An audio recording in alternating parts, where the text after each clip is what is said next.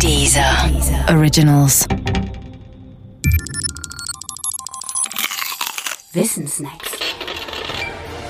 Fußball-Special.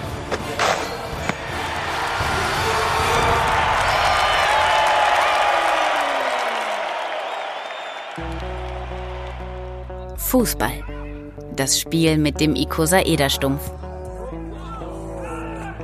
Wer an einen Fußball denkt, der hat vermutlich etwas schwarz-weiß geschecktes vor Augen.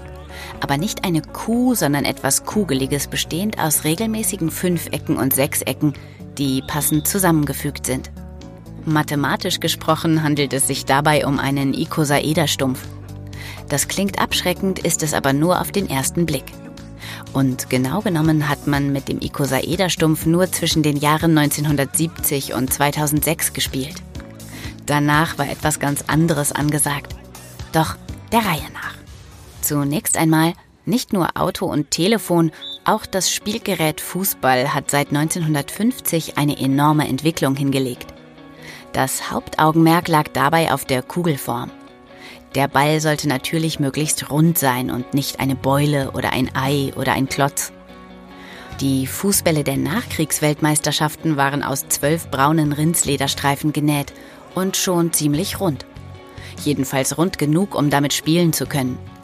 Abgelöst wurden diese Bälle bei der WM 1970 durch den damals neuen und jetzt klassischen Ball. Sein Name? Telstar.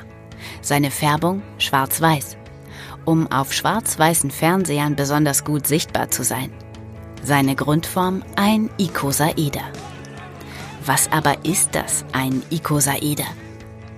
Man könnte sagen, ein Icosaeder ist eine Art Würfel. Nur dass seine Seitenflächen im Gegensatz zu denen des üblichen Würfels nicht Quadrate, sondern gleichseitige Dreiecke sind.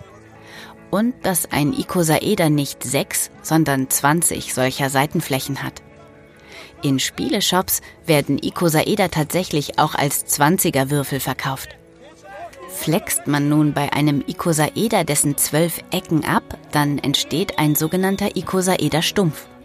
Oder kurz ein klassischer Fußball. Der besteht aus zwölf Fünfecken und 20 Sechsecken. Der Vorteil von Icosaederstümpfen verglichen mit Bällen aus Lederstreifen Sie sind noch näher an der Kugel und das, obwohl auch ihre Seitenflächen Ebenen sind. Der Icosaederstumpf hielt sich bis zur WM 2006. Dann brachte die Technik einen weiteren Schub in die Entwicklung des Spielgeräts. Das Neue damals? Man konnte nicht nur flache zweidimensionale Bestandteile für die Oberfläche herstellen, sondern beliebige dreidimensionale. Die brachten den Fußball der Kugelform noch näher, als es jeder andere Ball zuvor vermocht hatte. Und damit war auch das Ende des Icosaederstumpfs besiegelt. Übrigens, auch der Ball der WM 2018 heißt Telstar, ergänzt um den Nachsatz 18. Sein Design retro schwarz-weiß gescheckt. Seine Grundbestandteile aber sind natürlich keine Fünf- oder Sechsecke mehr, sondern dreidimensionale Produkte modernster Technik. Der Podcast gefällt dir? Höre weitere dieser Originals, Podcasts, Musik und Hörbücher kostenlos auf www.dieser.com.